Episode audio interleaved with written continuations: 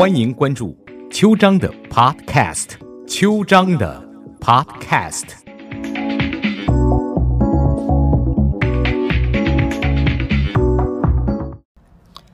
早安湾区，我是邱张律师。今天在这个节目里，我们要跟各位分享一下，呃，Amazon 亚马逊创始人 Jeff Bezos 贝索斯他的前妻啊，叫做 Mackenzie Scott 宣布再婚的消息。这原来没有人知道 Bezos 的太太是谁，可是后来 Bezos 就闹了很大的绯闻。他一跟一个非常妖艳的小三，毫不忌讳的一起搭飞机，一起接吻，一起做很多事情，看得大家都吓昏了。不晓得 Bezos 的太太，而且他那个有革命情感的太太，帮助他创业的太太，会怎么决定这件事儿？当然，很。美国太太，各位都知道的，是不能接受这种小三的事情，所以 Scott 马上就提出离婚。斯考特斯科特是他的 last name，他的 first name 叫做 Mackenzie。然后呢，他没有跟呃 Jeff Bezos 争得很厉害，因为呃 Bezos 就同意给他五百三十亿美元。各位，如果你也拿到五百三十亿美元，你会做什么事？最近好像也有一对夫妇啊，忽然获得二十五亿，他们每个礼拜签那个拉头，而且都用同样的一个字签了好多年，居然获得了二十五亿美元。他们也公布了他们的名字，在演讲的时，在领奖的时候也拍了照。后来呢？呃，大家记者去采访才发现，他们的日子跟原来一模一样。这二十五亿并没有改变他们什么，他们照样的在每个礼拜二拖拉西出去道，啊，照样的过他们平常的日子。结果记者就好奇了，问说：“那你的钱怎么处理呢？”他说：“哦，我们有一部分钱已经捐出去了。这个捐出去的事情。”就是跟中国人最大的差别，在美国好像捐钱给慈善机构是普通再普通的事情。一般美国人不管穷还富都有捐钱的习惯。我孙子现在上小学了，我就懂了，因为他们学校几乎啦每个礼拜或每个月都在募款。那募款的时候呢，都有很多啊。父母捐钱，所以也没有人觉得这是怎么一回事儿。而且你的钱本来就是上帝给你暂时保管的，迟早要花掉的，花到哪里，嗯，都是你个人的选择。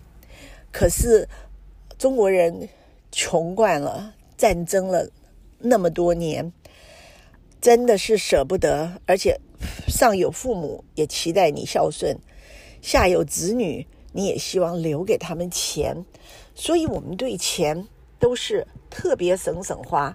等到脚一翘的时候，这些钱我们其实并没有花到，我们都给子女。各位也知道，把钱留给子女，并不会让子女对你特别孝顺，反而子女觉得是理所当然。他们也不会，有时候反而毁了他们吧，因为他们对社会、对于世界的。形象，他们把世界扭曲了，以为钱是从冰箱里长出来的，以为苹果都是冰箱里的东西，所以有时候我们还是应该开始学习，怎么样把财富，哪怕是一点点，捐赠给慈善机构，让大家都有机会做善事。Mackenzie Scott 斯克特。他的孩子就读的是西雅图当地的名校，叫做湖畔中学，这也是比尔盖茨的母校。他孩子就读学校有一个任教的科学老师，叫做 Dan Jewett。在周六，他们在慈善誓言的网站上发帖说：“我有幸获得殊荣，陪伴他共同慷慨解囊。”将这些巨大的资源经过分享惠及众生。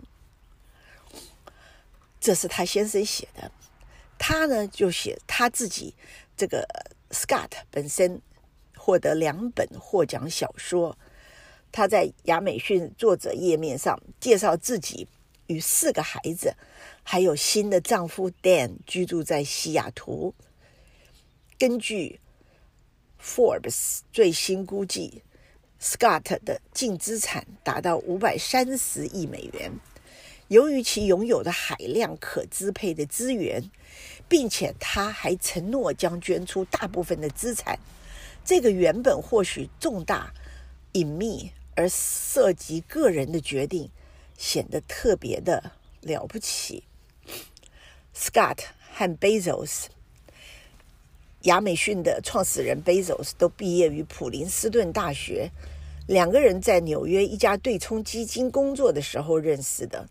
一九九四年，Scott 帮助 Bezos 创办了亚马逊，他不仅仅是他的妻子，还是亚马逊的联合创始人。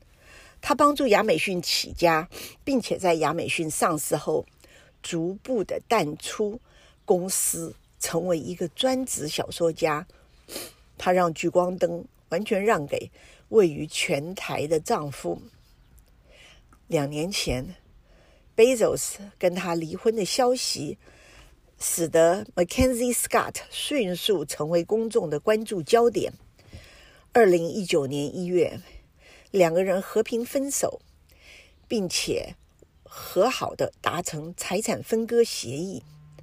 Scott 把他们持有的百分之七十五的亚美逊股票和他的股票表决权给了 Bezos，只留下百分之四的流通股权，当时价值约三百八十亿美元。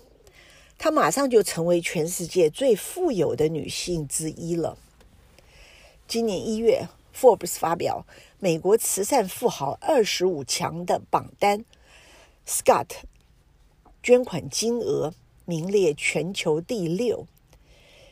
Forbes 这个机构说，Scott 捐款规模的巨大，速度之迅捷，令人叹为观止。根据 Forbes 计算，他捐款总额。超过美国大部分慈善家终其一生的捐赠总额，仅次于前五位慈善家，并指出离婚到今天，Scott 在这个期间捐款额无人能及，出乎世界的意外。在新冠面炎期间举步维艰的世界，在二零二零年里，Scott。可称作难得的一抹温暖的亮色。他以五十八点三亿美金的捐款总额，成为二零二零年度全球最慷慨的人。Forbes 指出，在积极从事慈善事业的短短一年期间，Scott 就将他其他富豪远远的抛在身后，在顾问团的协助下。他在六个月发放的赠款金额，超过拥有一千六百个雇员的盖茨比尔盖茨基金会一年的总额。七月份，他向一百一十六个专注于种族、性取向、性别和经济流动性等社会不平等组织捐赠近十一亿美元。十二月，Scott 向全美三百八十四个组织。捐出四十二亿美元，特别注重解决食品安全、种族平等和消除贫困问题。这些盈利非盈利组织是他的最爱。根据今年最新发布的福 Forbes 慈善富豪榜，以累积捐赠金额计算，Scott 位居第六。排名全球前三的依次为巴菲特，四百二十八亿美元；比尔盖茨夫妇，两百九十八亿美元；和索罗斯，一百六十八亿美元。大家耳熟能详的脸书 Mark Zuckerberg，还有 Priscilla Chan 夫妇只以二十七亿美元的累积捐款总额位居第十。新冠疫情不但导致五十万余人 美国人失去生命，还使数百万人失业，并且面临贫困。Scott 他这么做，对于这些失业的人来讲，对于这些 慈善机构来讲，真是天上降下来的福音。好吧，我们先讲到这边，然后，嗯，广告回来，我们再继续跟各位介绍 Scott 和他的义举。早安湾区，我是邱章律师。啊，我们继续谈 Bezos，亚美逊的老板 Bezos，他的前妻 Mackenzie Scott 成为世界捐款的大户。在不久以前，今年三月。有一位芝加哥十九岁的女孩，跟其他朋友圈发出一条短信，建议他们为当地失业者购买物资、社区冰箱、疫情救助基金、急性点对点小额资助、债务减免、互助倡议等活动的大规模扩散，非常令人兴奋。这位十九岁的女孩，在两天之内就筹集到了七千美金。斯考特看到这个消息，对这个深表赞同。他说：“无论是满足人基本需求的组织，还是致力于长期系统性的问题，诸如就业的培训啦、法律援助的基金啦、种族平等。” LGBTQ 权利、公共卫生、世界变化等问题的机构，都有机会获得他的资助。对于疫情肆虐造成的美国贫富差异加剧等社会问题，这位伟大的女性毫不避讳。她说：“新冠疫情对于苦苦挣扎的弱势群体而言，无疑雪上加霜。那些女性、有色人种。”还有贫困人口遭受到的经济损失和健康后果更为惨重。与此同时，亿万富豪的财富却逆势狂飙。政策研究所发布的报告指出，从去年三月中旬疫情开始流行到十一月十七号期间，美国六百四十七个亿万富翁的资产。增值将近一万亿美元。在此期间，哥伦比亚大学、芝加哥大学和圣母大学报告称，六百万到八百万的美国人深陷贫困。疫情期间，主营电商业务的亚马逊市值飙升近两万亿美元，并因为支付相对较少的企业所得税。引起了颇多的争议。斯考特的前夫 Bezos 由此再度名列富豪榜前茅。就在二零二零年七月二十号这一天，由于亚马逊股票暴涨，Bezos 个人的财富一天就增加一百三十亿美元。尽管如此，Scott 在慈善方面的贡献已经远远超过了 Bezos。Scott 签署了捐赠誓言的 Giving Pledge，这是由巴菲特和盖茨夫妇于二零一零年发起的一项全球性慈善倡议，致力于鼓励全球最富有的个人和家庭将大部分财富投到慈善事业，以解决当前最紧迫的世社会问题。Scott 签署该倡议时，分享了自己的财富观。他说：“由于机缘巧合，我获得了和自己付出的不不对等的财富。这个世界上任何个体的私人巨额财富累积，没有一个例外是集体劳动的结果。我希望将这个财富和更需要的人一起分享。事实上，坐拥数百亿美金巨款的 Scott。”大可创建一个癌症中心啦，或者用自己的名字命名一所著名的大学或博物馆。从而达到秦名留青史的目的。他也完全能够像其他赚到大钱的科技巨头那样，设立基金会或有限公司，根据自己的理念或答案来解决特定的社会问题。例如，盖茨培养非洲疟疾防控人员的专款捐献，和 Zuckerberg 对于科学和教育相关目标的定向投入。他们脑海中已经存在设想和策略。只是将非营利组织作为执行其变革社会问题愿景的外包商，而不是寻找着有着跟自己想法的专业慈善人士，并向他们提供资金。Scott 选择了一条完全不同的路径，他的捐款大都没有任何附加条件，这对于接受捐赠的非营利组织意味着巨大的灵活度。无需复杂的申请流程，无需经历数年完成各种指标，也不用迎合捐赠者的喜好。他希望自己的捐赠能够为社会、文化、社区带来实实在在的收益和影响。作为女性捐赠者，她深刻的感受到种族主义和性别歧视的影响。因此，能够通过不同的视角看待慈善组织和其支持的事业，改善社会不公现象。他的团队倾向于选择有色人种、女性或是 LGBTQ 群体领导的组织，其中包括传统黑人大学、社区学院、基督教青年会等机构。《纽约时报》说：“对于那些获得帮助的机构。”他的善款来得悄然、迅速而神秘，宛如来自圣诞老人的礼物。在资助教育机构时，Scott 没有选择为精英名校锦上添花，而是向服务弱势和边缘群体的院校雪中送炭。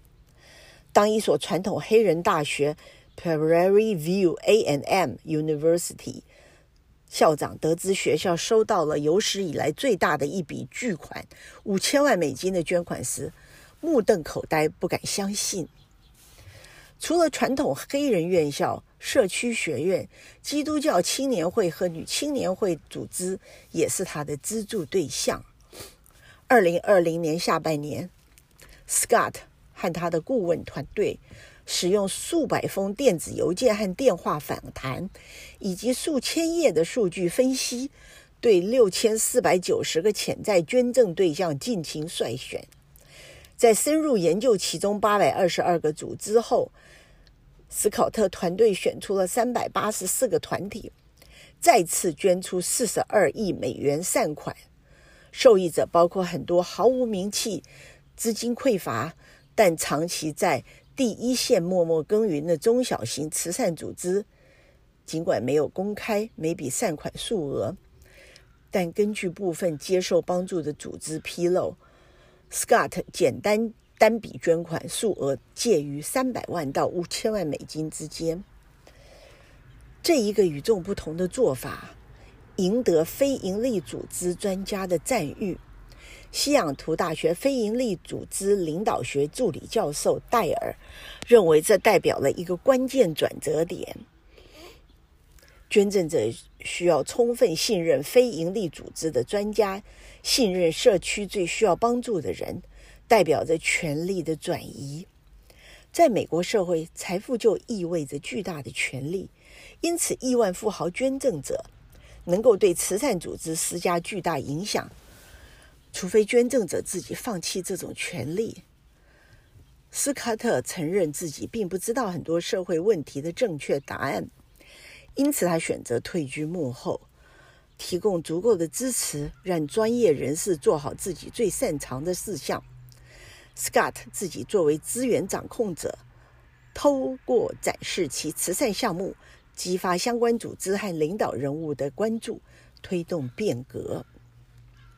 女性捐赠者的崛起也是一个令人兴奋的现象。在慈善事业中，Scott 很多方面表现异常突出，她也是最新崛起的女性慈善家群体的一个成员。他们的部分财富可能来自公共生活中地位更为显著的丈夫。很多有钱女性乐于贡献自己的金钱和时间，不过数十年来，大多数已婚女性都退居在幕后，她们默默无闻地以丈夫的名义进行慈善活动。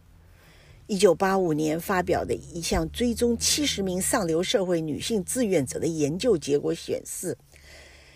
这些女性分毫不取的慈善工作，往往没有获得应有的认可，甚至受到贬低。作为门面的丈夫则大出风头。但是近年来，女性的慈善事业已经成为非营利组织和学术界专业人士的研究课题。波士顿咨咨询集团一项研究显示。全球女性财富从二零一零年的三十一亿美元，已经增加到二零二三年至少八十一亿美元，万亿美元。各位觉得怎么样？我希望这些女性慈善事业家能够在我们的华人社区继续的出现，因为有钱的华人非常的多，特别是男人，所以让女性。跟男性一起做好事吧，好吧，今天就讲到这边，谢谢大家。